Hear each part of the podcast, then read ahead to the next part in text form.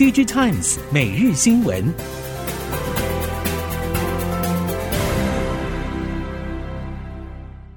听众朋友好，欢迎您再度收听 DG Times 每日新闻，我是谢美芳，带您关注今天的科技产业重点新闻。首先关心的是，日本制造大厂平均调薪达百分之三点九，中小企业对此感到消极。其实，日本前首相安倍晋三曾经提出安倍经济学，为了改善劳工生活水准和提振消费力，就在二零一三到一五年之间连续三年介入劳资谈判，举办正劳资会议。现任的日本首相岸田文雄则是有鉴于全球性通膨，在今年三月再举办正劳资会议。电机业和汽车业为首的大厂也已经先后呼应政府调薪的要求，不过中小企业仍然是显得消极。有多家日本媒体报道，到三月十五号为止，日本制造业大厂已经有百分之八十六全数接受工会所提出的加薪和提供年终奖金额度。三大汽车厂、三大重工厂和八大电机厂的调薪额度多半介于百分之四到七之间，都创下相关业者十到五十年之内最高加薪纪录。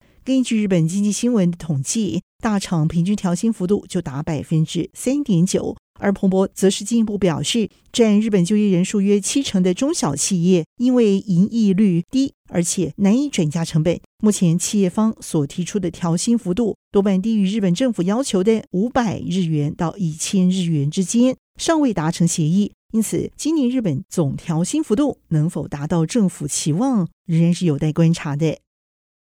日本半导体供应链正迁回日本本土。半导体用高纯度化学药液容器的日本制造商华尔卡，在二零零八年曾经将工厂迁出日本，前往美国、台湾等地设厂。外媒报道，华尔卡生产一种巨大钢铁制造的特殊清洁容器，用来储存制造晶片时所使用的化学药液，是这一类特殊容器的最大制造商，规模远超过其他在台的竞争对手。而台积电所使用的化学药液钢铁储存器几乎都来自于华尔卡。华尔卡的半导体药液特殊清洁容器原先在二零零八年就放弃在日本生产，现在则是决定回归日本，在爱知县新建新厂，工厂用地面积达一万平方公尺，和华尔卡药液特殊清洁容器最大生产地台湾工厂的占地面积是相等的。中国网络长城之父方冰心提出警讯：生成性人工智慧服务虽然可以提供一切的答案，不过推演结果却可能导致资讯茧房，也就是使用者受困于演算法控制的狭窄资讯视野当中。根据南华早报的报道，方冰心接受大陆媒体红星新闻采访时表示，生成式 AI 工具兴起会对全球政府构成巨大挑战。他说：“人们在 AI 当中寻求各种答案时，他们的观念可能会因此被操纵。”国内台系电感大厂台庆科从十七号起公开收购取得宇邦科技股权，而这一项公开收购百分之十九点一一到二十八点一的股权，台庆科发已经对此重讯表示，双方都属于被动元件产业，希望据此寻求进一步策略合作。钰邦最近几年营运绩效和获利都是稳定。公开收购人投资被收购公司，除了可以认列合理的投资收益之外，中长期而言还能借此提升双方资产以及股东权益报酬率。二十一号，德国联邦教育研究部部长旋风式访台，和国科会主委吴正中以及教育部长潘文忠见面。外界对此认为，应该是希望能促进两国半导体等科技领域的合作。同时扩大人才交流。目前，欧洲使用晶片约有五成在台生产。经济部长王美花收到德国经济部长来信之后，也立即召集台积、联电、世界先进、力积电四大晶圆代工业者开会，希望业者尽可能扩大车用晶片供应，来缓和国际车厂晶片荒。主委吴振中在二零二二年十一月访问德国时，已经明显感受二零二一年晶片荒之后，德国政府对于台湾半导体产业的重视程度。ChatGPT 带动人工智慧产业的成长，也引发新一轮全球科技竞赛，GPU 需求随之显著提升。在美国禁售中国高效能 GPU 之下，中国 GPU 业者为了寻求跟上 AI 浪潮，已经加速自主的研发。中国 GPU 龙头业者景嘉伟表示，新款的 GPU 正处于研发阶段，不过目前尚未和百度文心一言展开合作。目前全球 GPU 市场是由国际业者占据主导地位，在高效能 AI GPU 方面，则是以 NVIDIA 和超维为主。去年中，美国下令禁止 NVIDIA 和超维销售高效能 GPU 晶片到中国时，中国本土曾经呼吁发展自主高效能 GPU。中国拥有庞大用户群体和数据支撑，使得中国本土化 AI 生成内容产品成长空间大，而且 GPU 市场规模也备受看好。尽管中国 GPU 业者在技术上落后国际大厂，不过在美国防止中国 AI 产业发展态势之下，也使得中国 GPU 业者在制程、浮点运算效能部分持续加速追赶，来缩小和国际大厂的差距。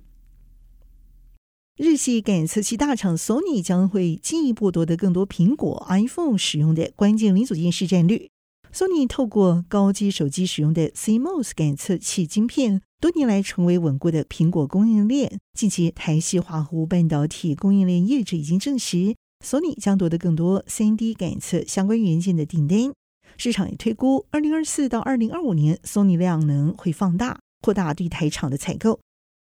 随着疫情开放之后，消费的回温，手机品牌库存逐渐去化。虽然市场对今年手机需求展望偏向保守，不过近期已经有终端业者传出销售的好成绩，加上大尺寸 LCD 面板价回稳，业者在产能挪移之下。在一定程度上缓解手机面板填充产能的压力，市场也预期三月手机面板价仍然下滑，不过估计有望从 Q2 末开始止跌回稳。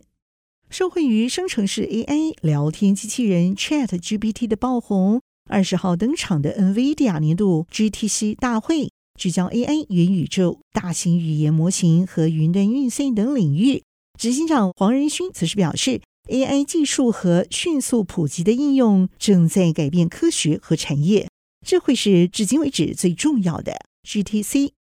为了提升电商物流效率，富邦媒体某某扩增仓储数量，发展短链和低碳运输，同时运用 AI 科技优化仓储管理。针对生成式 AI 风潮，总经理古元洪在二十一号表示，已经尝试运用客服机器人，也乐见科技工具再进化。富邦媒二零二二年营收达到一千零三十四点四亿台币，创下台湾电商千亿营收新的里程碑。针对今年策略，强调加速点数经济规模化、数据科技升级服务、短链物流布局等面向。至于是否导入 ChatGPT 等生成式 AI 工具，则是回应之前已经尝试导入客服机器人，将会持续观察回应力如何。现在则是看到 ChatGPT 这种新一代工具功能提升到另一个层次，则是相当乐见。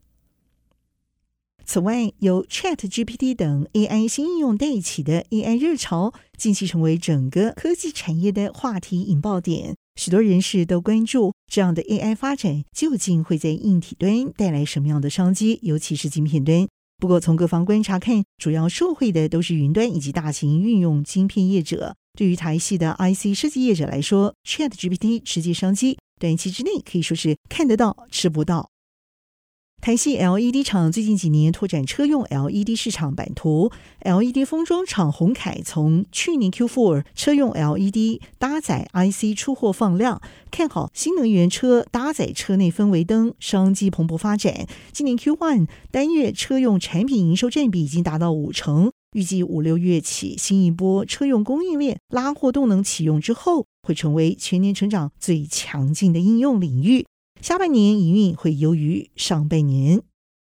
Notebook PC 疲软，电竞成为唯一的成长机种。戴尔台湾研发中心产品研发资深总监高明和表示，因应散热需求扩大，VC 导入比重，受惠于 VC 导入比重的拉升，散热器模组 NB 相关营收可望有所支撑。散热厂曾经大举投资扩产 VC，主因是在当时的智慧型手机品牌表态要扩大导入 VC 来解决散热提高需求。不过，随着中系散热厂加入战局，而且面对新冠肺炎疫情冲击，散热厂原先期望的智慧型手机 VC 需求并没有爆发，反倒是在 Notebook PC 上 VC 需求有持续增加的趋势。以上科技产业新闻由 DigiTimes 电子时报提供，谢美芳编辑播报。感谢您的收听。